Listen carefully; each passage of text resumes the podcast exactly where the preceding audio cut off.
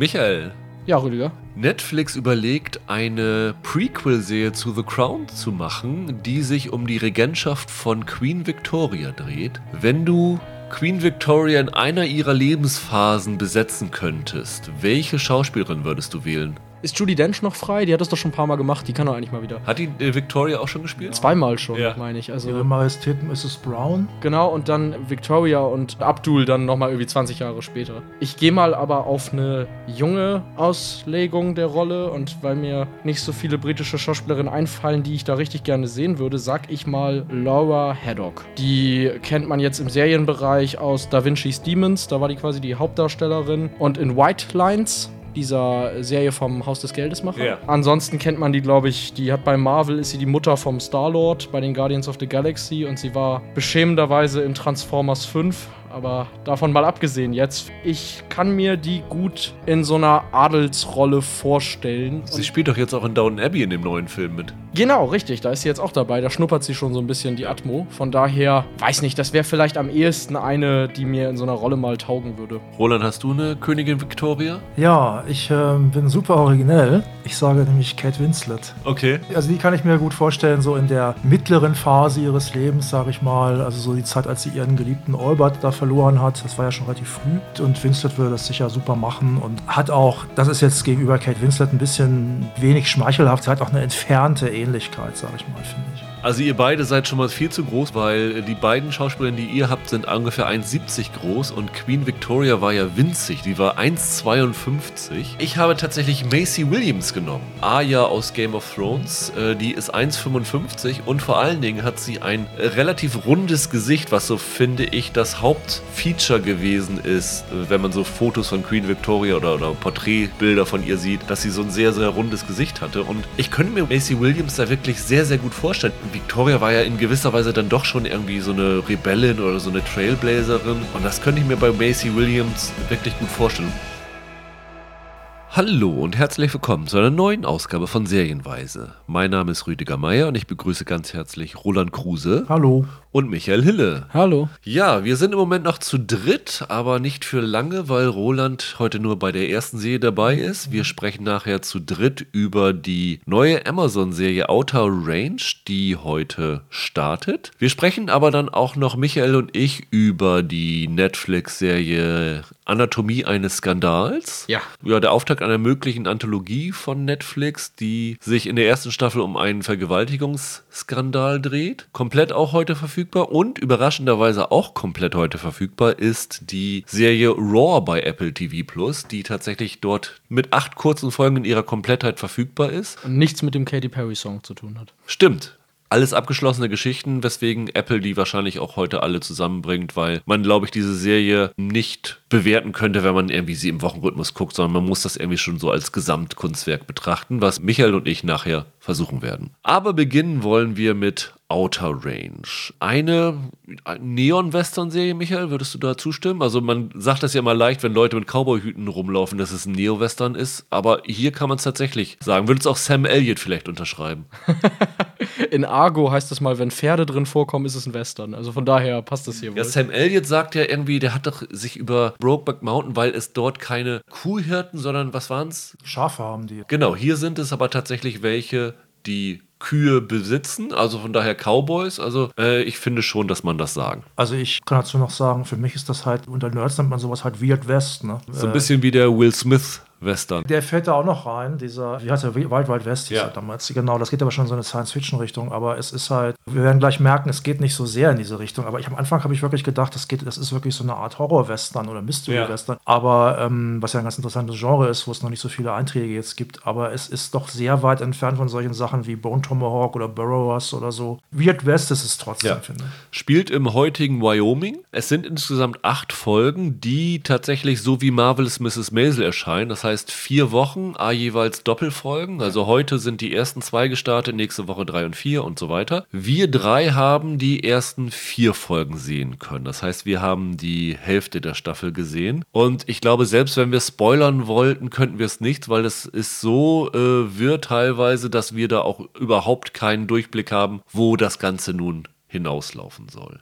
Es geht um einen Farmer namens Royal Abbott, wird gespielt von Josh Brolin, der nach No Country for Old Men mal wieder den Cowboy-Hut aufsetzt. Ich sag mal, wenn man irgendwelche Cowboys besetzt, gibt es ja eigentlich nur fünf Leute, die man besetzen kann, oder? Kevin Costner. Ja, Josh Brolin nach Josh, True Grit Josh war Brolin, auch dabei. Timothy Oliphant, Sam Elliott und das war's schon fast, oder? Tommy Lee Jones noch. Ne? Ja, genau. Und von daher haben sie hier gesagt, auch fragen wir mal Josh Brolin und der war tatsächlich nicht abgeneigt dem Ganzen. Er spielt so ein bisschen das steht wirklich in jeder Kritik, so eine Version von Kevin Costner in Yellowstone. Ja. Also ein Patriarchen einer Familie, der sehr darauf bedacht ist, dass er sein Land unter Kontrolle behält, der vor nichts zurückschreckt, um seinen Besitz zu beschützen. Von daher sind die Parallelen schon angebracht, oder? Ja, das, also das erinnert genau wie auch bei Costner so an Daniel Day-Lewis in There Will Be Blood. Das geht so ein bisschen in so eine Richtung, ne? Ja, also es ist so ein rücksichtsloser Kerl, der kein Problem damit hat, mit Gewalt durchzusetzen, was seins ist. Fandet ihr den so rücksichtslos? Oh, doch, schon ein bisschen schon. Ich hatte ja das Gefühl, dass er sehr, sehr viel tut, um sein, sein Land, aber auch seine Familie zu Ja. beschützen. Und das ist ja halt genau wie die Yellowstone-Rolle von Kevin Costner, würde ich sagen. Äh, er ist verheiratet mit Cecilia, die wird gespielt von Lily Taylor und die haben zwei Kinder, zwei Söhne. Red, gespielt von Louis Pullman und Perry, gespielt von Tom Pelfrey. Sie hatten auch eine Schwiegertochter, die war mit dem Perry verheiratet. Die ist aber vor neun Monaten verschwunden. Keiner weiß warum, wo sie steckt. Das hat so ein bisschen so auch so einen Riss in die Familie gebracht. Und der andere, Red, ist ja so ein Draufgänger, der sich gerne in Rodeo-Wettkämpfen misst.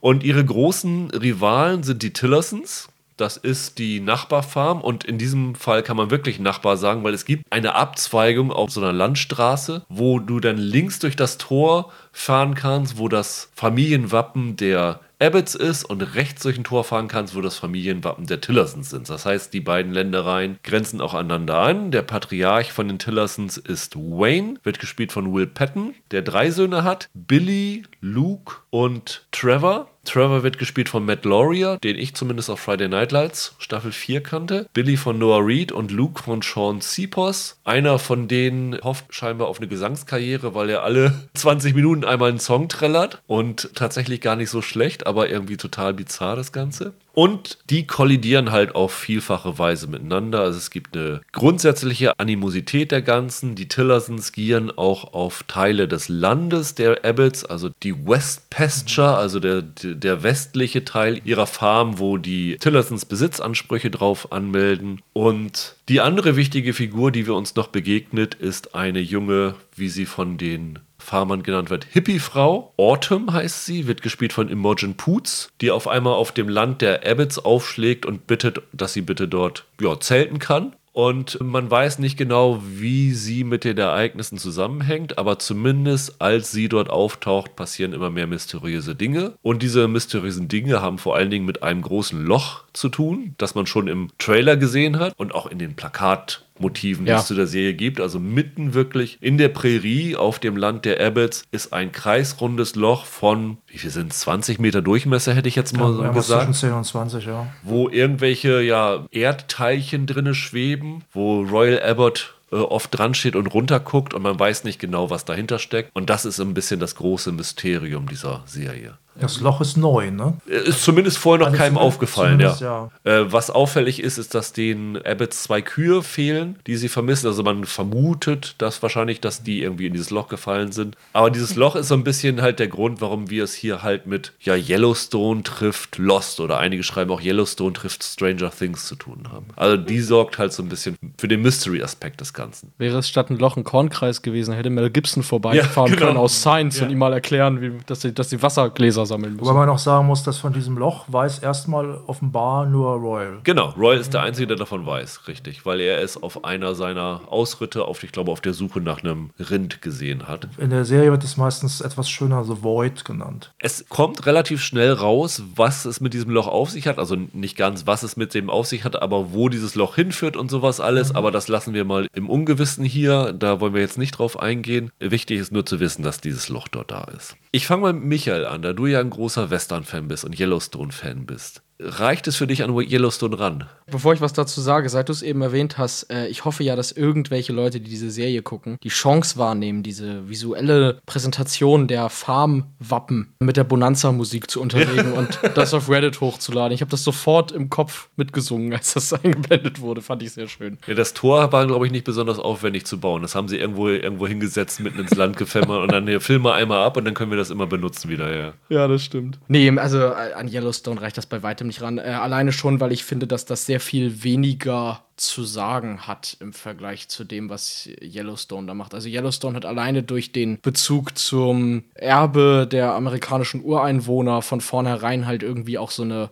politische Dimension, die ich hier jetzt überhaupt nicht erkannt habe, weil es hier halt dann doch in so eine Mystery-Richtung sehr schnell geht. Ich finde, dass das recht hübsch fotografiert ist die ganze Zeit. Also die Bilder finde ich durchweg ordentlich. Und ich mag den Brolin und ich finde den hier auch top besetzt. Ja, ist ein bisschen Klischee, ja. dem mal wieder einen Cowboy-Hut sozusagen aufzusetzen. Aber mein Gott, der macht das gut. Es hat seinen Grund, warum diese vier, fünf Leute immer in Cowboy-Rollen besetzt werden. Es gibt Schauspieler, die sehen mit einem Cowboy-Hut auf dem Kopf einfach gut aus und es gibt Schauspieler, da lacht man drüber. Und Brolin ist einer, der setzt sich einen Cowboy-Hut auf und Dann du denkst sofort, das ist ein Cowboy. Ja. Da muss er nicht mehr viel machen. Also der ist wirklich perfekt. Ja, das stimmt. Das Problem ist, bei der Serie, dass die nicht weiß, welche Tonalität die eigentlich treffen will. Und das ist von Anfang an ein großes Problem. Also die weiß nicht, ist sie wie Roland sagt, so eine Western-Serie, die vielleicht so eine Horror-Fantasy-Touch hat. Ich glaube, da hast du vorhin Bone Tomahawk und sowas ja. hast du erwähnt. Ist das jetzt sowas? Ist das eigentlich eine Seifenoper à la Dallas oder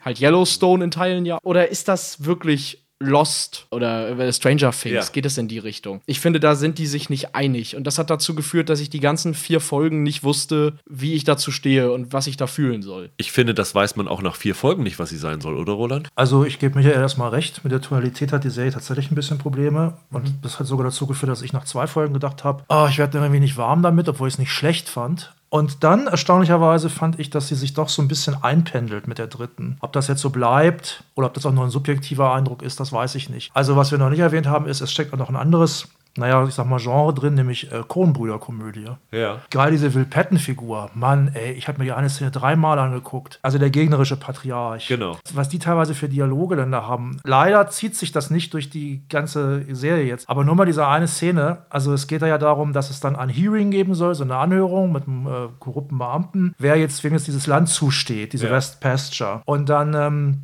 naja, geht das so hin und her mit ihm und seinen Söhnen. Die haben da so einen Dialog. Dann sagt der Sohn aber irgendwie, ja, nächste Woche ist ja das Hearing. Und dann sagt Bill Patton, der vor dem großen Fenster steht, sagt dann, Hearing, Hearing. You know which animals got the best hearing? Bats and moths. und dann macht er Ja, genau. It's how they make hypersonic sexual communication. Und ich habe mich so weggeschmissen. ähm, es ist auch witzig gemeint, offenkundig. Ne? Also es ist eine skurrile Figur. Und die, die Leute reden teilweise skurriles Zeug. Auch dieser jüngere von seinen drei Söhnen, der denn da immer immer seine Country-Songs jodelt ja. und so. Das ist offenkundig auch ein bisschen lustig. Und es gibt sogar noch eine ziemlich direkte Anspielung auf die Kohnbrüder. In Folge 4 ist das, glaube ich, da laufen die Leute einfach durch den Wald und dann ähm, läuft da ähm, In the Big Rock Candy Mountains. Das ist natürlich ein ja. bekannter Song aus dem Oh Brother War Art so. Ich fand, das hat sich immer so eingependelt. Also ich gebe jetzt mal Leuten, die das gucken wollen, einen Tipp. Macht nicht den Fehler, den ich gemacht habe und denkt nicht, das sei ein Horrorwestern. Das ist es nämlich nicht. Also wenn es eins nicht ist, dann ist es nämlich das. Es ist vielleicht ein Drama, es ist vielleicht ein bisschen auch Komödie, aber das ist es definitiv nicht. Das ist, ich weiß es auch nicht so richtig. Es, ich weiß auch noch nicht so richtig, was sie mir erzählen wollen, muss ich auch ganz ehrlich sagen. Aber es ist ein Familiendrama, ein Neo-Western meinetwegen mit einem Mystery-Einschlag. Dieser Horror-Aspekt und überhaupt Fantastik-Aspekt, der ist da irgendwie, äh, kommt immer wieder durch der ist aber nicht so, so wichtig, wie ich dachte. Trotzdem ist auch der nicht so schlecht. Also eine Figur, die mir sehr gut gefallen hat, war halt diese Imogen Poots Figur, diese, ja. diese, diese Autumn Rivers. Die kommt da an und diese Figur ist sehr interessant, fand ich, weil, so viel sei verraten, die scheint irgendwie immer ein bisschen mehr zu wissen, als sie eigentlich wissen dürfte. Die wirkt auf mich fast wie so eine, ja, so eine mythische Figur. Also ich weiß es wirklich nicht, was sie ist, aber ich, äh, wird ist in den vier Folgen nicht verraten worden. Aber es, ähm, ich sag mal, das könnte eine, eine Göttin zum Beispiel sein oder sowas. Und ich mag auch die Poots gerne. Ich sag nur, die schönste Nase in Hollywood. Und die macht das super. Da hat das dann fast so ein bisschen was von American Gods oder sowas, so ein bisschen. Die Poots, muss man sagen, die ist dort angekommen, weil sie seit Jahren, zumindest sagt sie das in einer Unterhaltung mit der Enkeltochter von dem Royal Abbott, immer irgendwelche Zeichen auf gemalt hat, von mhm. denen sie immer verfolgt worden ist. Und diese Zeichen findet sie dort halt auf dem Land. Also auf irgendwelchen Felsen sind die gemalt und sowas alles. Und dann sagt die Enkelin, ja, Moment, das sieht ja aus wie das Familienlogo unserer Farm. Deswegen scheint sie da ein bisschen mit drinnen zu hängen, ja. Nachdem Roland ihn so gelobt hat, ich muss ja hier jetzt die Chance nutzen, äh, Leute für Yellowstone zu begeistern. Ich habe mich ja auch gefreut, dass der dabei ist, der Will Patton, mhm. weil er ja jetzt in der vierten Staffel von Yellowstone ah. sozusagen den Schurken der Staffel gespielt hat. Das hat eine ähnliche Dynamik, den Charakter, den er hier spielt. Ich weiß nicht, das kann ja eigentlich keine Absicht sein in dem Sinne, weil Outer Range ja auch schon etwas länger in Produktion ist. Aber du hast völlig recht, diesen Cohen-Humor, obwohl ich ihn etwas grobschlächtiger finde, als in so Zeug wie Oh Brother, Where Art Thou, den bringt er schon rüber. Das ist schon eine der besseren Figuren. Ich fand ihn unerträglich. Jedes Mal, wenn Will Patton da war, ich gedacht, oh Gott, lass das aufhören. Das war so drüber, also das war wirklich Seifenoper hoch 10. Also diese Figur ist, wie man hier so bei Spinal Tap sagt, auf 11 gedreht. Der spielt so exaltiert. Ich fand es halt nicht witzig, also ich habe es jetzt nicht als humoristisch wahrgenommen. Ich merke da schon, dass es irgendwie lustig sein soll, aber für mich war das einfach nur nervig. Also es war für mich die schlimmste Seifenoper Seifenopernfigur, die man sich vorstellen kann. Ich fand's super. Ich glaube, deshalb macht mir der eigentlich Spaß. Also ich finde das interessanter als einige der Söhnemänner hier. Oh, die sind schlimm, finde ich. Ja, die so extrem blasse, langweilige ja. Figuren ja. sind. Sehe ich genauso. Dann habe ich lieber einen, der da auf 130 Grad überdreht, der mal ein bisschen Feuer reinbringt in das Ganze. Und gerade in dieser Serie, die nicht so richtig weiß, welchen Ton die trifft und die so ein bisschen in das Klischee verfällt, wenn ich Western mache, dass alles so ein bisschen unterdrückt cool und so ein bisschen super ultra männlich ist. Da finde ich einen, der dann auf den Putz haut, erfrischend. Also ich konnte mit dieser Serie überhaupt nichts anfangen insgesamt. Also ich finde auch mhm. zum Beispiel die Lily Taylor-Figur, die hat mich wirklich sehr, sehr angestrengt. Also die ist natürlich auch ein bisschen selber genervt von dem Royal Albert, weil sie merkt, dass er irgendwas vor ihr geheim hält. Sie sagt irgendwie, ja, du bist irgendwie die letzten Tage schon immer so komisch, aber nicht, weswegen alle glauben, dass du komisch bist. Irgendwas stimmt doch nicht. Also das hat dann sicherlich mit dem Loch zu tun, auch damit, dass der Royal Albert halt, also die einzige Figur, die noch von diesem Loch weiß, ist diese Autumn. Das kann man vielleicht verraten. Ja, ja. Und deswegen redet er halt auch mehr mit ihr und vertraut sich mehr ihr an statt seiner Ehefrau. Nee, also es gibt so viele Figuren, die sind einfach daneben. Und wir haben es, glaube ich, ich weiß gar nicht, mit, mit Holger in einem Podcast in den letzten Wochen schon einmal gehabt, wo ich gesagt hatte, wenn wir die Hälfte einer Staffel gesehen haben, ich glaube, das war Moon Knight, und ich immer noch nicht weiß, was die Serie eigentlich sein will und was sie mir sagen will und welches Genre das ist und was sie eigentlich bezweckt, dann ist das zu spät spät. Das muss ich wirklich nach der Hälfte einer Staffel irgendwie wissen, dass ich weiß, worauf ich mich hier einlasse, wenn ich da 8, 50 Minuten bis 60 Minuten Folgen da investieren soll. Und das weiß ich bis jetzt immer noch nicht. Ja, das Problem ist da ja, ich finde, Roland hat eben was ganz Gutes dazu gesagt, als du über die Putz-Figur gesprochen ja. hast. Ich finde, was ein Problem bei diesem Mystery-Ansatz der Serie ist, das Ganze hat nicht so richtig einen Überbau, den ich verstehe. Jetzt nach vier Folgen eigentlich können sie mir alles erzählen. Das ist jetzt nicht so, dass das eine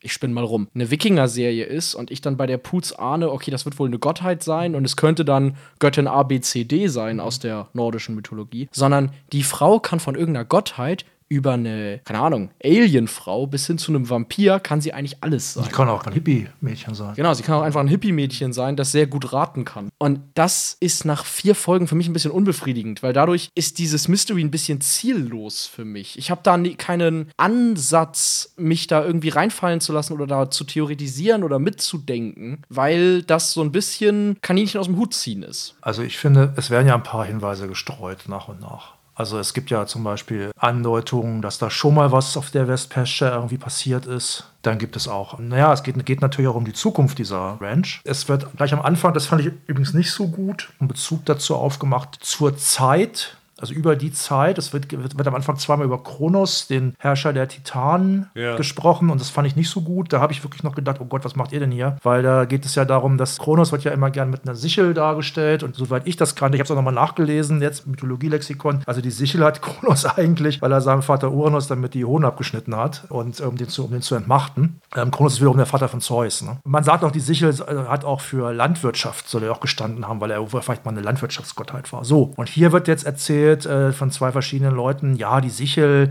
die steht dafür, dass er Löcher zwischen die, äh, ich weiß nicht mehr, zwischen die Welt und das Jenseits geschnitten hat und dadurch ist die Zeit entstanden. Habe ich nichts zu gefunden, wusste ich nichts von, fand ich komisch und am Anfang habe ich noch gedacht, ach du liebe Güte, die nehmen sich viel zu ernst. Das wird jetzt hier so eine, die, die, es ist kein richtig guter Dialog und die nehmen sich viel zu ernst und die würden mir hier so eine komische Geschichte erzählen. Und ich war dann richtig froh, dass das dann so ein bisschen, ach, ein bisschen lockerer auch irgendwie wurde, ein bisschen, ein bisschen skurrilen Humor hatte und dass so ein Quatsch, der nicht normal kam, jedenfalls erstmal jetzt nicht mehr. Dieser Moment hat mich zum Beispiel echt so ein bisschen abgeschreckt. Aber es geht offenbar um, das wird angedeutet, um Zeit. Aber die Frage, die sich mir zum Beispiel gestellt hat, ist, warum muss es jetzt ein Western sein? Es muss ja einen Grund haben, warum ich das in Wyoming in heute mit Cowboys erzähle. Es darf ja nicht einfach sein, weil es cool aussieht, sondern es muss ja irgendwie für die Geschichte eine Bedeutung haben. Und das weiß ich halt immer noch nicht, warum das jetzt hier ist. Und das finde ich irgendwie, nachdem ich mir vier Folgen lang äh, Josh Brolin da irgendwie angeschaut habe, muss ich irgendwie wissen, warum ist es jetzt essentiell gewesen, das so zu erzählen. Also ich kann dazu was sagen, aus demselben Grunde, warum es überhaupt dieses Genre äh, Weird West oder Horror-Western gibt, finde ich. Weil ich wundere mich sogar, dass das nicht häufiger gemacht wird. Im Grunde geht es da ja, im sogenannten Wilden Westen ging es ja immer um die Frontier. Weil die Weißen gesagt haben, da wohnt keiner, das ist die Frontier.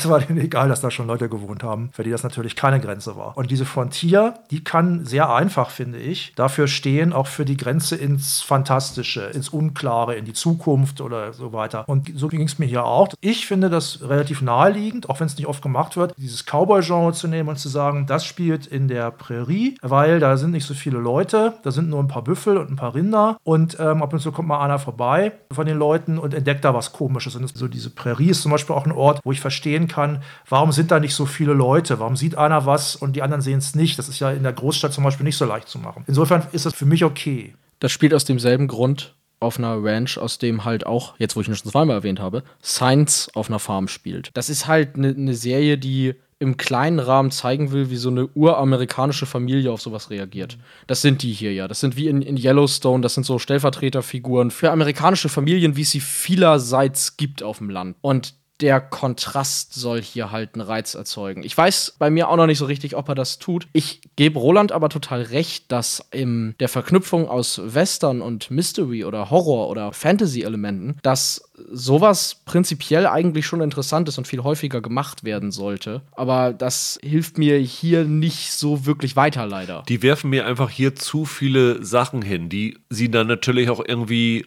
aufklären müsste. Und ich bezweifle, dass sie das alles in der ersten Staffel machen, weil sie haben so viele Sachen drin, die kann man, glaube ich, erzählen, weil man daraus nichts von der Handlung ableiten kann. Aber irgendwann auf einmal verschwindet ein Berg für kurze Zeit. Ja, das ist super. ähm, es läuft ein amerikanischer Bison mit Pfeilen ja. von wahrscheinlich Ureinwohnern geschossen oder so dadurch, die Szenerie, und taucht dann immer mal wieder auf. Das ist so ein bisschen wie das, wie hieß das Monster bei Lost? Das Rauchmonster. Das wie, wie das Rauchmonster bei Lost ist irgendwie so ein Ganzen. Und sie versuchen halt so viele Baustellen, Mystery-Baustellen aufzubauen und müssen das irgendwie alles wieder einfangen. Also teilweise, wenn sie dann diese Autumn vor so einem Felsen steht, wo dann oben halt auch eins dieser Symbole eingeritzt ist, dann denkst du, okay, das ist Picnic at Hanging Rock hier auf einmal wieder. Wo du Lost erwähnst, ich habe auch irgendwann mal zwischendurch zu meiner Freundin beim Schauen gesagt, ich glaube, gleich kommt der Eisbär noch vorbei aus, ja, ja. aus der ersten Lost-Folge und läuft einmal durchs Bild. Es ist vielleicht gar nicht so willkürlich, wie es auf mich wirkt. Ich denke schon, die haben sich irgendwas dabei gedacht und wenn sie das auflösen, werde ich es wohl auch verstehen, was die sich dabei gedacht haben. Aber noch ist mir das ein bisschen zu wenig, leider. Ich werde es mir aber zu Ende ansehen, weil ich jetzt schon, jetzt will ich schon wissen, was das denn soll.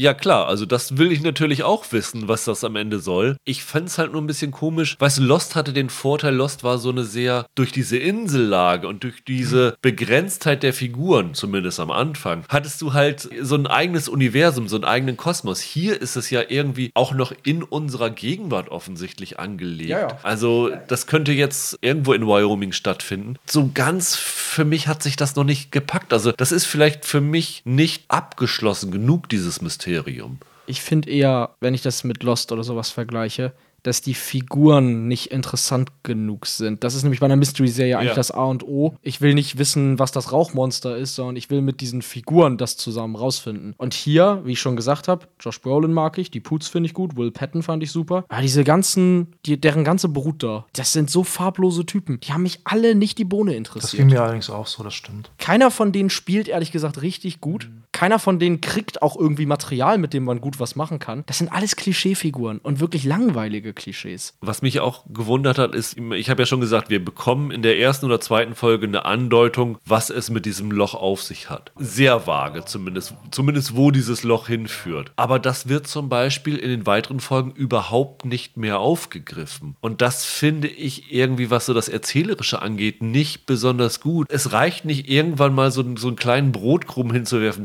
daraufhin konnte es führen und das Ganze dann komplett vergessen. Ich weiß nicht, ich habe Lost nicht lang genug geguckt, ob die das genauso gemacht haben, aber das nervte mich schon mal relativ schnell. Ich habe Lost ja zu Ende geguckt und fand das Ende natürlich genauso schlimm wie jeder andere auch. Ich fand auch die, was aus dem Rauchmonster nachher geworden ist, fand ich ganz schlimm, äh, weil ich das Rauchmonster geliebt habe vorher. Gott, das habe ich alles vergessen. Ähm, ja, jetzt kann ich dir erzählen, hinterher, ich will nicht spoilern für Leute, die es noch gucken wollen. Ah ja, alles klar. Und ich muss aber sagen, ich finde eine Serie, an die es mich sehr erinnert, ist Twin Peaks zum Beispiel. Twin Peaks ist allerdings ein bisschen schneller erzählt und hat mehr interessante Figuren als dieses hier, aber es ist auch, gerade wenn das immer weitergeht, denn da mit dieser, mit dem, mit dem wilden Bob und so, das wird dann immer abgedrehter und da weißt du auch überhaupt irgendwann nicht mehr, wo das hingehen soll. Das denkt man nur am Anfang, dass man das weiß. Da musste ich ja auch so ein bisschen dann denken, es ist ja auch beides, genau wie Twin Peaks, genau wie das hier, es geht da ja auch um so Amerikaner, ne? Da war es halt eine andere Gegend, das war halt nicht der wilde Westen. Und hier ist halt die Prärie, da war es eher so der Wald. Das finde ich auch ganz interessant. Also ich gucke es ehrlich gesagt, äh, nach zwei Folgen habe ich das nicht gedacht, ich gucke es tatsächlich ganz gerne. Ich finde da, sehe da viele Probleme bei der Serie, aber letztlich bieten die mir genug an. Ich finde das geil, wenn der Berg verschwindet. Ist mir völlig egal, warum. Also warum das passiert ist, werde ich bestimmt erfahren. Wir haben eine Figur noch nicht erwähnt, die ich auch ganz cool fand, nämlich die äh, Polizistin. Die, die, Polizistin Native American Sheriff. Sheriff Joy, genau, von genau. Tamara Podensky genau. gespielt, ja. Fand ich auch gut. Also das ist halt so eine, das ist auch wieder so eine eher so eine Kronbrüderfigur, die eine coole Socke, die sich durchsetzen muss gegen die anderen Typen und dieses Sheriff-Wahl steht an. Ne? Genau, genau. Sheriff-Wahl steht an und sie wird unter Druck gesetzt von genau. gerade von den Tillersons, genau. wenn sie nicht äh, genau. vernünftig ermittelt oder in der Richtung ermittelt, wie sie es gerne hätten, dann würden sie sie finanziell nicht unterstützen und dann hätte sie keine Chance. Ja. Musste bei der total denken, es gab vor ein paar Jahren den Film Hell or High Water. Der war super, ja. Und da gab es Jeff Bridges als Ermittler und der hatte einen Partner, gespielt von Girl Birmingham. Und das ist so ein bisschen die weibliche Version dieser ja. Rolle. Ich fand die auch ganz cool. Äh, zum Beispiel, als der Berg verschwunden ist, muss ich sagen, als sie dann auf die Reaktion filmen, als die das ja. bemerken, da hat eigentlich nur so ein Wah, Wah, gefehlt an der Stelle. Nee, das hat schon irgendwie was, da, da gebe ich dir recht. Wobei ich zu dem Twin Peaks-Vergleich noch sagen möchte, Twin Peaks hat am Anfang, finde ich, sich mehr Zeit genommen, ein richtiges Fundament zu legen, bis ja. die komplett in diese Crazy-Ecke abgedriftet ja. sind. Aber ja, ich, ich werde es auch weiter gucken, aber so ganz der große Wurf ist es leider nicht, ehrlich gesagt. Der Showrunner Brian Watkins ist ja seine Debütserie, der kommt vom Theater, glaube ich, vorher, ne? Und irgendwie so, so ein bisschen theatralisch und theaterhaft wirkt das Ganze auch inszeniert, finde ich. Ja, wobei also, das bei Mystery Mystery ja nun auch nicht das Schlimmste ja. ist, oder? Vom Ansatz. Wie gesagt, ich, ich finde, es ist fast zu wenig. Ich fände es erfrischender, wenn die alle so ein bisschen wie Will Patton so alle einen Knall hätten. Dann, ich glaube, dann wäre es irgendwie vielleicht ein bisschen weniger Western, aber es hätte ein bisschen mehr Farbe. Also ich werde es wahrscheinlich zu Ende gucken. Vielleicht werde ich mir auch nur die letzte Folge angucken, um zu wissen, worauf es hinausgelaufen ist, weil so richtig Lust darauf, mich noch mehr mit denen einzulassen, ist bei mir jetzt nicht so gegeben. Also dadurch, dass es jetzt wöchentlich erscheint mit zwei Folgen, vielleicht schaffe ich es dann am Freitag immer die zwei mir anzugucken, aber. Sonst fragst du uns. Ja, sonst frage ich euch. Aber es ist für mich absolut kein Highlight des Jahres. Also ich habe mir da wirklich mehr von versprochen. Ich habe beim Trailer gedacht, könnte irgendwie genau was für mich sein. So ein bisschen. Ich mag ja auch viel Westernstoffe, also mhm. Open Range mit Costner liebe ich ja unendlich. Und da irgendwie so ein bisschen Mystery hätte funktionieren können, aber es ist für mich einfach zu ziellos. Das ist, glaube ich, mein Hauptproblem, dass ich nicht weiß, was es sein will. Ich glaube, der Trailer hat halt auch gefühlt eine Serie versprochen, die sehr viel klarer in ihrem Ton ist. Ja, genau. Und nicht so eine sprunghafte Serie, bei der man alle paar Szenen wieder neu ausloten muss, was genau das jetzt ist. Ne? Das finde ich ist auch, das könnte ein Problem sein für viele, die nach dem Trailer reinschauen und sich das versprechen. Du hattest ja auch, Roland, so auch in Richtung Horror-Western gedacht. Ich weiß nicht, ob du dir die Trailer angesehen ja, hattest. Ja. Ich finde, dass die Erwartung Erwartung kam wahrscheinlich auch ja, ein bisschen daher. Ja, ja. Das könnte hier wirklich zum Problem werden. Gut. Dann geben wir euch den Tipp, schaut mal rein. Also ich glaube, nach zwei Folgen zumindest, die ihr heute sehen könnt, kann man feststellen, ob es einen Tonal irgendwie abholt. Also ich hätte auch nach zwei Folgen sagen können, nee, das sorry ist nicht meins. Ansonsten findet ihr bei Amazon Prime Video ja auch Yellowstone und könnt euch das ansehen. genau. Dann danke ich dir, Roland. Ja. Wir hören uns die Tage wieder und Michael und ich machen alleine weiter. Macht's gut. Tschüss. Ja. Ja, Michael, Anatomy of a Scandal, seit heute bei Netflix verfügbar, komplett mit sechs Folgen. Eine Geschichte, die man in den letzten Jahren öfter schon mal gesehen hat. Also vor allen Dingen fällt einem sofort die Joanne Froggatt-Serie Liar ein, die bei uns ja auch gelaufen ist. Dann hat Sat 1 das ja nochmal adaptiert als eine TV-Mehrteiler mit Barry Atzma. Du sollst nicht lügen, hieß es, glaube ich, damals. Also diese Geschichte, dass einem Mann eine Vergewaltigung vorgeworfen wird und es steht Aussage gegen Aussage und am Ende muss klar werden, ja, wer lügt, wer hat recht und sowas alles. Das ist im Grunde die simple Prämisse hinter Anatomy of a Scandal. Es basiert auf einem Roman von Sarah Vaughan, der 2018 erschienen ist und Basis für eine, wenn alles nach Netflix Wünschen läuft, eine Anthologie werden soll. Ne? Also es ist jetzt irgendwie gedacht, dass das so ein Deckmantel für eine Serie ist, die in jeder Staffel einen anderen Skandal irgendwie thematisieren soll. Die erste Staffel ist geschrieben worden von David E. Kelly, bekannt von Big Little Lies zuletzt, aber der hat ja früher, also im Grunde genommen alles, was in den 90ern mit 2000er mit Anwälten zu tun hatte, hatte David E. Kelly gemacht. Ja, das ist einer der großen TV-Autoren, nach genau. wie vor, finde ich. Und auch hier hat er sich einen juristischen Stoff genommen, denn in diesem Fall ist derjenige, dem eine Vergewaltigung vorgeworfen wird. James Whitehouse wird gespielt von Rupert Friend, den man aus Homeland ab Staffel 3, glaube ich, kannte. Der spielt hier einen Politiker der britischen Konservativen, also der Tories, der ja hofft, dass er im Kabinett des Premierministers eigentlich eine hohe Ministerrolle bekommt. Er ist seit Oxford-Tagen eng befreundet mit dem Premierminister, also sind ganz, haben ganz enges Band. Und er ist verheiratet mit Sophie, wird gespielt von Sienna Miller, mit zwei Kindern, scheinbar so diese typische glückliche Ehe, diese perfekte Ehe. Und dann äh, kommt eines Tages ans Tageslicht, dass er eine Affäre mit seiner Angestellten Olivia Litton, gespielt von Naomi Scott, hatte. Aber nicht nur das, nachdem er diese Geschichte dann seiner Frau gebeichtet hat, wirft die Olivia ihm vor Vergewaltigung. Er soll nach dem Ende der Affäre in einem Fahrstuhl im britischen Parlament über sie hergefallen sein, was begonnen hatte als einvernehmliche ja, Wiederaufflammen der Beziehung, ist dann eskaliert. Er hat so sagt sie es, ihre Bitten aufzuhören, ignoriert und sie vergewaltigt. Und nun muss er sich einer Anklage gegenüber sehen. Die Anklägerin ist Kate Woodcroft, wird gespielt von Michelle Dockery aus Downton Abbey die ihn jetzt ja, vor Gericht zerrt und dort muss er sich jetzt verantworten. Und das ist eigentlich schon die Grundprämisse des Ganzen. Viel mehr muss man eigentlich über die Ausgangslage gar nicht erzählen. Das Einzige, was noch wichtig ist, dass es halt immer wieder Rückblicke gibt auf die Zeit, in der sich die Sophie und der James, also das Ehepaar, kennengelernt hat an der Uni und was dort vorgefallen ist mit dem heutigen Premierminister. Da gab es einige Aus Auffälligkeiten. Es gab auch einen mysteriösen Todesfall in dem Ganzen. Und da ist halt sehr, sehr viel vorgefallen und da springen wir immer mal zurück. Also was sind das? 20 Jahre her, so ungefähr, mhm. kann man vielleicht sagen. Und das ist die Basis des Ganzen. Inszeniert worden ist, glaube ich, die komplette Serie von S.J. Clarkson, die zuletzt ja diese Netflix-Serie Collateral mit Carrie Mulligan inszeniert hatte. Da ist sie mir zumindest zuletzt untergekommen. Und die Serie zeichnet sich halt auch dadurch aus, dass sie ein bisschen versucht, diese Gerichtsinszenierung so ein bisschen aufzubrechen. Ne? Du hast halt normalerweise im, ist es ja relativ statisch, was so in Gerichtsserien passiert. Da die Anklage, da der Verteidiger, da der Zeugenstand und dann geht es ins Kreuzverhör und sowas alles. Das hast du insofern ein bisschen aufgebrochen hier, weil es natürlich eine britische Verhandlung ist. Es mhm. ist auch eine britische Miniserie und die Leute halt nicht nur mit Perücken rumlaufen, sondern halt auch der Gerichtssaal ein bisschen anders ist, als man es, keine Ahnung, aus Madlock oder sowas kennt. Aber sie versuchen halt vor allen Dingen hier sehr, sehr viel Besonderheiten in der Kameraführung unterzubringen. Also es gibt so Szenen, wo dann die Olivia ihre Aussage macht und sie dann aus der Szenerie, in der sozusagen der Rückblick stattfindet, raustritt und dann in diesem Gerichtssaal zum Beispiel ist. Oder es wird sehr viel mit schrägen Kamerawinkeln gearbeitet und sowas mhm. alles. Und so versuchen sie halt das Ganze so ein bisschen ja moderner oder cooler oder, oder packender zu gestalten. Hat das Ganze für dich funktioniert? Man könnte sagen, S.J. Clarkson versucht ein echt langweiliges Skript irgendwie aufzuwerten. Ja.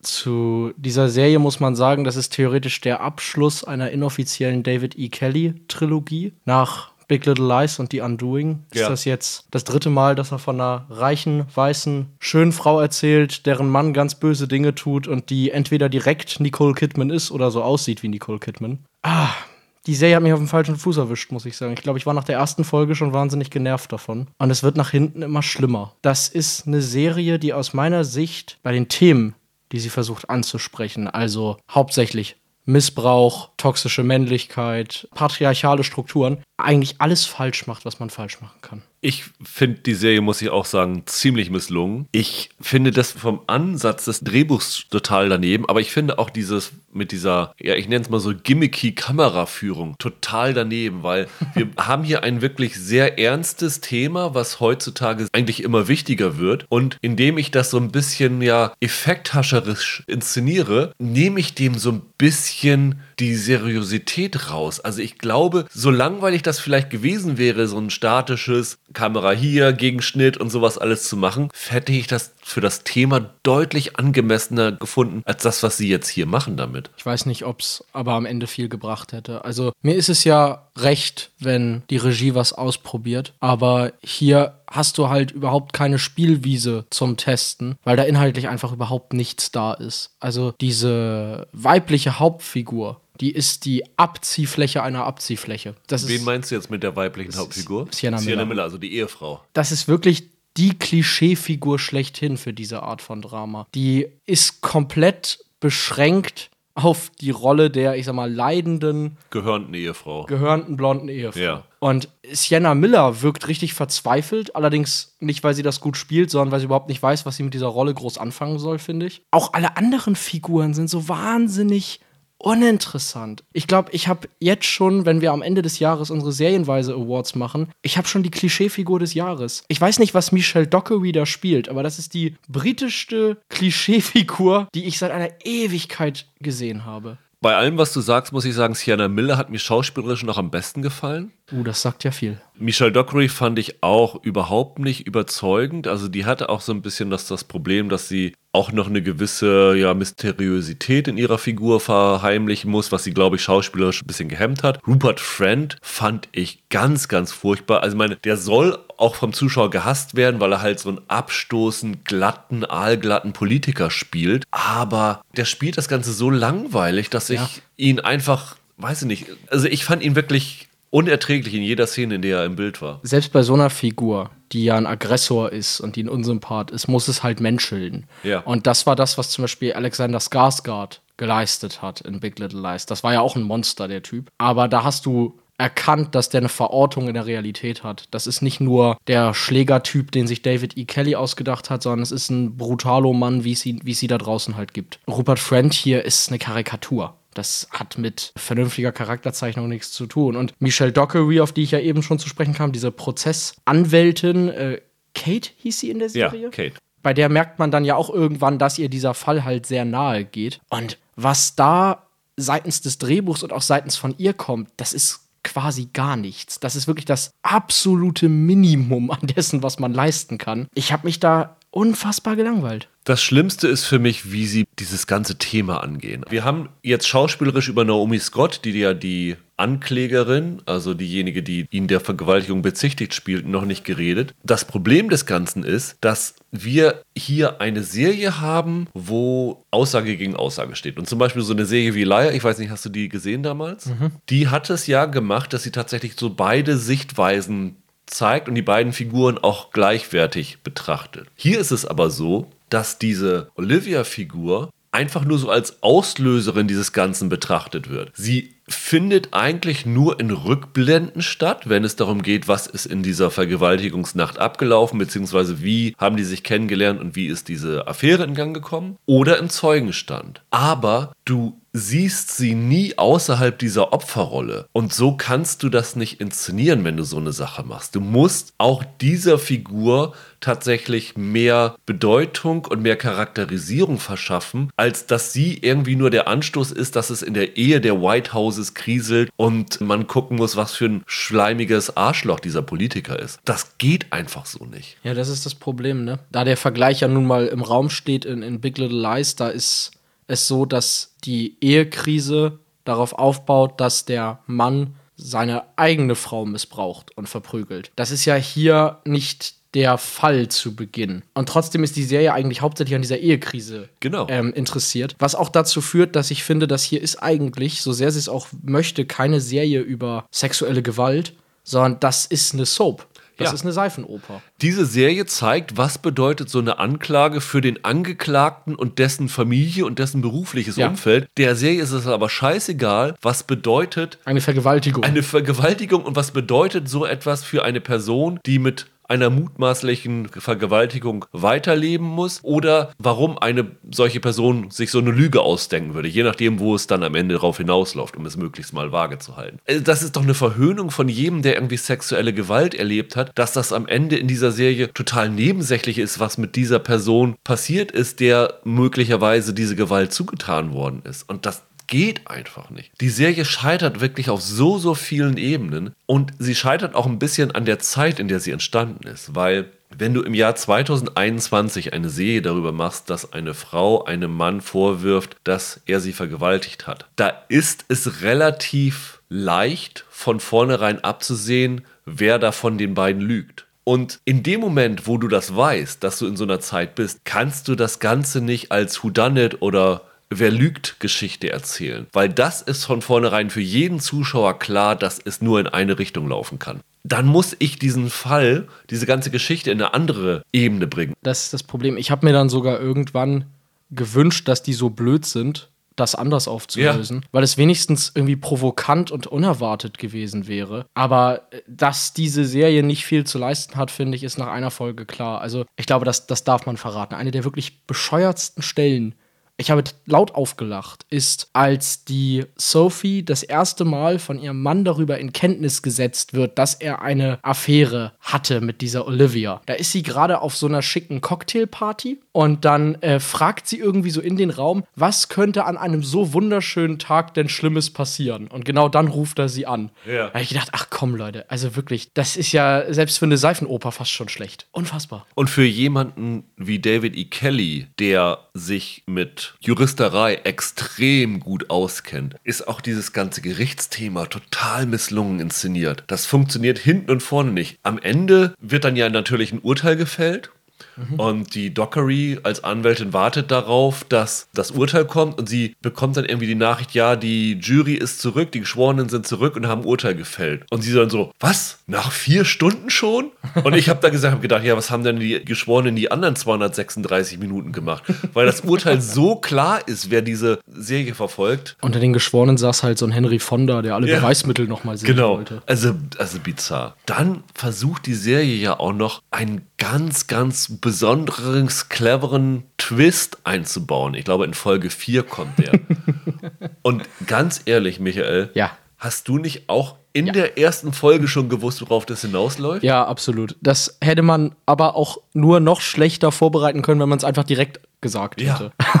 Das ist einer der, der doofsten Twists seit langer Zeit. Also es ist wirklich so mit Ansage, das kann ja nur darauf hinauslaufen. Und da das ja na, auf so einem Buch basiert, habe ich tatsächlich nach der ersten Folge gegoogelt. Natürlich kam es darauf, dachte, ja klar, also schlimmer geht's echt nicht. Es ist in dieser Serie handwerklich so, so viel schiefgelaufen. Sie schaffen es nicht, eine spannende Geschichte zu erzählen, weil du es von Anfang an weißt, worauf das Ganze hinausläuft. Sie schaffen es nicht, Figuren zu zeichnen, weil die Charakterisierung von im Grunde genommen allen Figuren komplett in die Hose gegangen ist. Entweder weil ihnen die Figuren total egal waren Ja. oder weil sie bei den Figuren total ins Klischee abgedriftet sind. Und dann fragt man sich, wenn die Handlung nicht funktioniert und die Figuren nicht funktionieren, warum soll man sich diese Serie noch anschauen? Das Problem ist ja auch, das heißt eine Seifenoper und hat diese Seifenoper-Tonalität. Ja. Auch wenn die Regisseurin versucht, so ein bisschen azifazi zu werden an einigen Stellen. Aber um es als Seifenoper zu gucken, ist das Thema Vergewaltigung dann auch zu schwer. Das Ja. ist halt nichts, was du so nebenbei laufen lassen kannst. Und ich bin ganz bei dir, wenn es um sexuelle Gewalt geht, wenn es um Vergewaltigung geht. Wir sind halt in einer Welt nach Big Little Lies, wir sind in einer Welt nach I May Destroy You und das hier ist zu wenig Ja. um äh, zu diesem Thema überhaupt irgendetwas beizutragen. Da wäre es mir dann lieber, keine Ahnung, er, er, es ginge nicht um Vergewaltigung, sondern er soll irgendwie einen Bankraub angestiftet haben. Dann okay. Ja. Aber so ist es ein,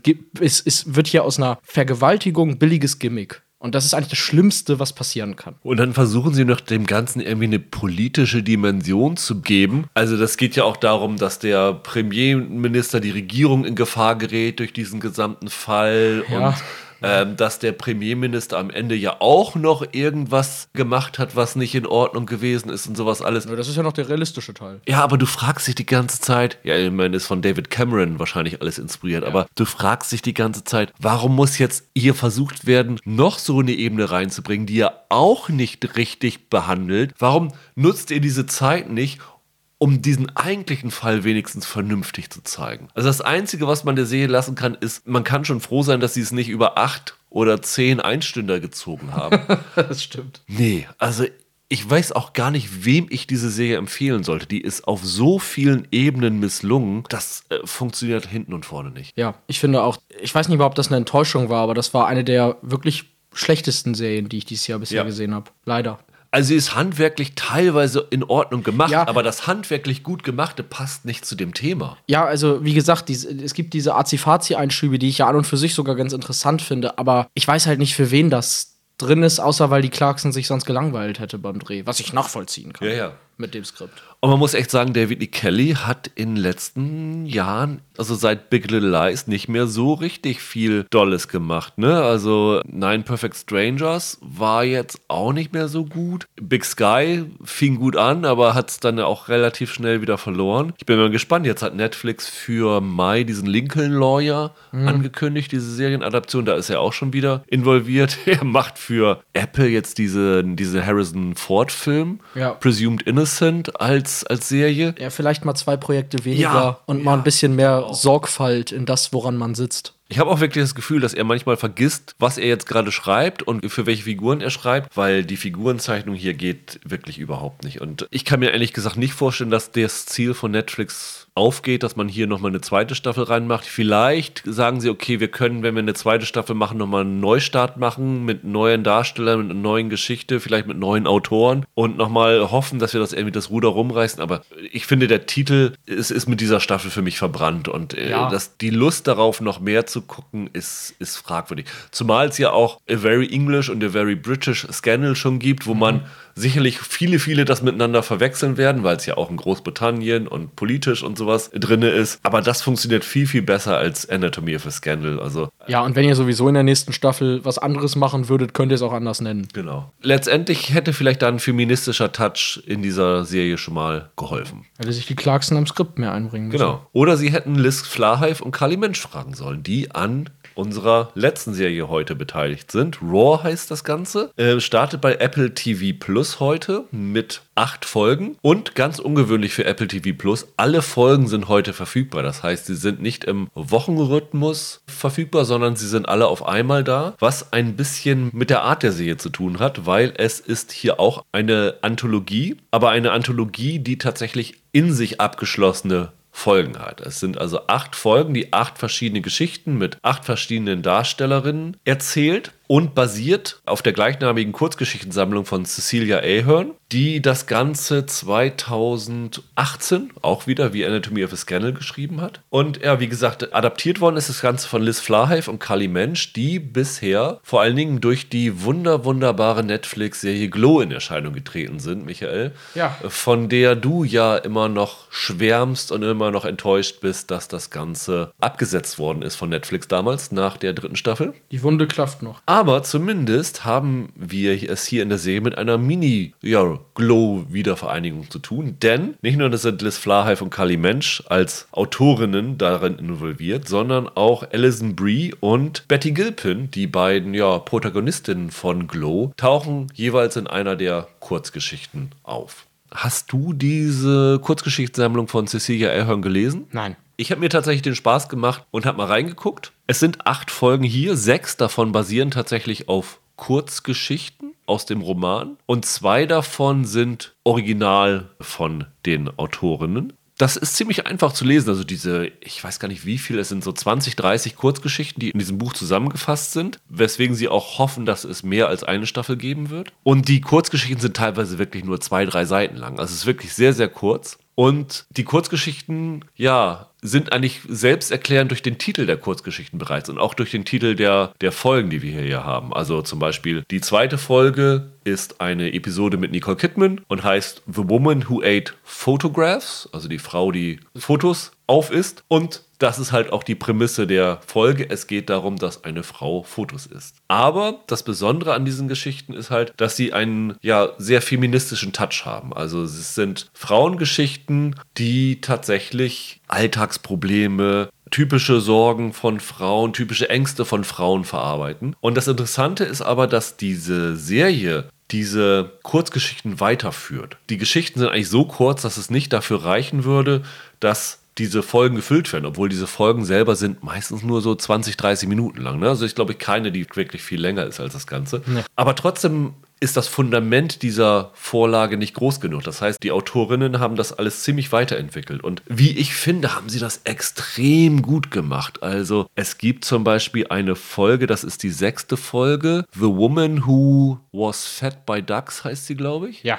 Mit der wunderbaren Merit Weaver in der Hauptrolle, mhm. wo es eigentlich darum geht in der Kurzgeschichte, dass eine Frau an einem Weiher sitzt und ja, Enten füttert und auf einmal spricht eine Ente zu ihr. Ja. Und sagt ihr Sachen, ja, es ist gar nicht gut, wenn du uns Brot gibst und sowas alles. Das ist eigentlich überhaupt nicht gesund für Enten und so. Und durch das Gespräch sitzt sie halt in der Vorlage an diesem Weiher und denkt ein bisschen über ihr Leben nach und über ihre Eltern nach und sowas alles. Und hier in dieser Serie geht das Ganze aber weiter. Sie nimmt diese Ente mit nach Hause. Es entwickelt sich eine ja, bizarre Liebesbeziehung zwischen der Ente und ihr, die dann danach nochmal wieder in was ganz anderes umschlägt. Im Grunde genommen kann man sagen, dass die Serie ganz oft die Prämisse der Kurzgeschichten von Ahern als ersten Akt nimmt und mhm. dann in dieser Kurzgeschichte quasi einen zweiten und dritten Akt dazu macht. Ja. Und das fand ich extrem interessant. Also ich finde, die haben das sehr, sehr gut gemacht, dass sie diesen Kurzgeschichten nochmal ein neues Ding abgewonnen haben und tatsächlich wirklich für mich teilweise mehr Tiefe versetzt haben. Die Entenfolge hat mich ja an, wie heißt dieser Animationsfilm? Heißt der einfach The Bee Movie erinnert? Mit dieser Biene, die sich in, wo sich Mit die Jerry Frau. Seinfeld? Ja, genau, ja, ja. wo die Frau sich in eine Biene verliebt. Das ging so ein bisschen in die Richtung, fand ich, ja. Das stimmt. Ich habe, wie gesagt, die Kurzgeschichten nicht gelesen, aber das, was du sagst, erscheint mir sinnig, weil tatsächlich viele dieser Folgen nach den ersten sieben bis zehn Minuten abbiegen ja. und einen Wechsel haben ja. in irgendeiner Form. Und das Tolle ist, selbst wenn du diese Geschichten kennst, hast du keine Ahnung, ja, wohin diese Serie dann abbiegen wird. Und das fand ich total interessant als so ein ja, Adaptionsexperiment schon mal. Das heißt dann, die Serie hat dir richtig gut gefallen? Naja,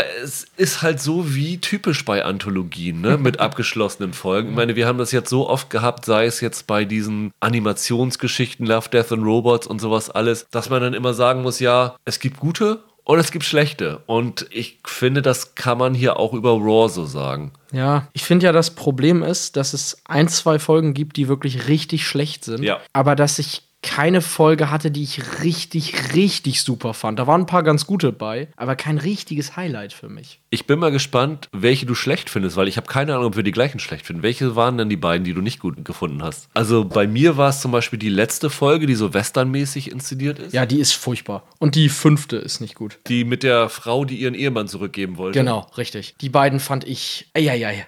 Die haben mich richtig geärgert, ja. Äh, die fünfte fand ich so, ach, die war irgendwie ganz harmlos und lustig. Also das fand ich völlig in Ordnung. Aber die achte war wirklich, also die letzte Folge, ich frage mich auch, warum sie die zum Ende bringen und die nicht irgendwo in der Mitte versteckt haben. Ja, das war, war ein bisschen bizarr. Aber du hattest wirklich keine, die richtig gut war. Also es gibt halt so, so viele Folgen, wo man erstmal über die Prämisse schmunzelt. Ja, die Entenfolge zum Beispiel. Die Entenfolge, wobei ich das echt am Ende wirklich sehr, wie man das schön sagt, profound, also gewichtig ja, ich fand, die Folge hat richtig interessante Sachen zu sagen und geht in eine Richtung, wo man überhaupt nicht mit rechnet, wodurch das eigentlich noch mehr auf einen einschlägt. Also das fand ich ziemlich interessant. Aber die dritte Folge mit Betty Gilpin hier, The Woman Who Was Kept on a Shelf, also eine Frau, die sich in einen Mann verliebt, der ihr dann irgendwann ein Podest baut. Ja und sie quasi da als Ausstellungsstück darauf äh, hinstellt. Genau. Das ist ganz lustig am Anfang, aber zum Beispiel, das ist eine Folge, die für mich den Dreh nicht kriegt, am Ende irgendwie mehr zu sagen hat. Ich habe da eher sogar über das Ende mich gewundert, äh, was diese Folge aussagen will. Letztendlich geht es, glaube ich, um ein bisschen um Selbstbestimmung oder irgend sowas, aber ja. die hat mich jetzt nicht so hundertprozentig überzeugt. Das war wirklich so eine Folge, wo man am Anfang so ein bisschen gelacht hat, aber am Ende dann nichts mehr von mitgenommen hat. Ich finde, das ist eine, die dümpelt so ein bisschen vor sich her, aber das sind für mich die meisten. Also die, die ich noch am besten finde, ist die siebte, The Woman Who Found Bite Marks on Her Skin. Die hat einen ganz interessanten Spannungsverlauf tatsächlich. Also ich finde, da, da gibt es ja dann so ein, am Anfang so ein Geheimnis und das dröseln die ganz interessant auf. Ja. Das ist zum Beispiel aber auch eine Folge, die viel zu sagen hat über Frauen und Mutterrollen und so den Platz mhm. in der Gesellschaft, Arbeit und Mutterrolle, Familienrolle miteinander zu verbinden und so. Die fand ich hatte eine ziemlich interessante Aussage auf jeden Fall. Ja, das stimmt. Aber was ich als Grundsatzproblem bei dieser Serie für mich bemerkt habe, ist, mich hat das insgesamt enorm, auch wenn das jetzt absurd klingt, an die Simpsons erinnert. Und zwar, weil, weil die Simpsons auch meistens mit irgendwas anfangen und dann nach sechs, sieben Minuten auf was anderes überblenden und versuchen dabei dann mit so einer, mit so einer Aussage am Ende um die Ecke zu kommen, damit das Ganze so ein bisschen Gehalt hat. Aber eigentlich ist das nur so ein, ja, das hat so eine Anything Goes Einstellung. Und die führt dazu, dass du relativ kreativ werden kannst im Verlauf dieser 20, 30 Minuten. Ja. Die führt aber auch dazu, dass das Ganze für mich nicht so eine richtig schöne Struktur entwickelt. Und das hat hier eigentlich keine Folge so wirklich. Ich hatte nie das Gefühl, dass sie da von A bis Z eine gute, in sich stringente Geschichte erzählen. Und dadurch habe ich da jetzt keine einzige Folge gehabt, wo ich sage, ach, die war so toll, die gucke ich mir bestimmt noch mal an. Also letztendlich fehlt der Serie so ein bisschen vielleicht so diese Zwangslage, aus der man sich rausschreiben muss, die zum Beispiel Room 104 hatte. Da ja. waren ja auch viele Folgen nicht richtig gelungen, aber dadurch, dass sie so eine gewisse örtliche Begrenztheit ja. hatten in dem, was sie das erzählen konnten, sorgte die Herausforderung an die Autoren dafür, dass sie ganz oft ganz besondere Perlen daraus geholt haben. Das fehlt hier tatsächlich ein bisschen, weil letztendlich haben die Autorinnen hier eine riesen Möglichkeiten, alles zu erzählen. Also die ja. örtlich egal, schauspielerisch egal, es muss nur irgendwie, egal, genau. irgendwie feministisch sein. Genau. Ja vielleicht hätte man das noch ein bisschen mehr begrenzen sollen. Aber wie gesagt, ich fand einige Folgen, dadurch, dass sie halt auch so 30 Minuten lang sind, wirklich toll und überraschend. Und diese vierte Folge, The Woman Who Solved Her Own Murder hieß sie, glaube ich, mit Alison Brie von Glow in der Hauptrolle. Ja. Geht um eine junge Frau, die ermordet worden ist und dann halt plötzlich am Tatort wieder auftaucht und versucht herauszufinden, wer sie umgebracht hat. Und ich habe mir die ganze Zeit dabei gedacht, Alison Brie spielt das so geil. Aus dieser einzelnen Folge würde ich gerne Serie sehen. Alison Brie als Geisterermittlerin würde ich mir sofort angucken, würde ich mir eine ganze Staffel von anschauen. Ich habe da die ganze Zeit gedacht, es gab vor ein paar Jahren ein Videospiel, das hatte genau diesen Plot, nur war es da ein Typ. Murdered Soul Suspect hieß das. Ja. Und das habe ich damals gespielt und da schon gedacht, Mensch, das wäre als Serie so ein cooles Ding gewesen. Ja. Hier finde ich, holen sie gar nicht so richtig viel aus dieser Prämisse raus. Alison Brie spielt das sehr schön, aber ich war ein bisschen unterwältigt davon, wie, wie wenig sie da mit dieser Prämisse anstellen. Ich glaube, da hättest du viel Cooleres machen können. Ach, also wie gesagt, mir hat das gut gefallen. Ich würde insgesamt sagen, dass ich mir die Serie tatsächlich gerne angeguckt habe. Also für mich war das ein, nicht nur weil es zeitlich kürzer war, aber auch weil der Variantenreichtum mir dann doch ein bisschen gefallen hat. Viel, viel lieber geguckt als Anatomie eines Skandals. Ja, gut, okay, da hängst du die Latte ja sehr tief. Und schauspielerisch ist das natürlich auch super interessant. Also, wir haben ja schon erwähnt: Merritt Weaver, Alison Brie, Betty Gilpin, Nicole Kidman, die übrigens ja auch als Produzentin von dem Ganzen fungiert. Cynthia Erivo ist in der einen Folge dabei. Ja, genau, die ist in The der. Woman Who Found Bite Marks on Her Skin dabei. Genau, genau die, die finde ich schon seit einiger Zeit ziemlich super. Die ist hier auch wieder. Für mich war die die beste in allen Folgen, was die da spielt. Fand Und die richtig gut. Von daher, also letztendlich bei solchen Anthologien muss man immer sagen, guckt einfach in jede Folge rein. Vielleicht gefallen euch andere besser als uns. Also ich glaube, wir können uns einig sein, dass die letzte Folge misslungen ist. ich glaube, das dürfte allgemein auch so sein, weil es halt auch eine der selbst erfundenen Geschichten ist, die nicht von einer der Kurzgeschichten adaptiert worden sind. Und man fragt sich wirklich die ganze Zeit, was soll das?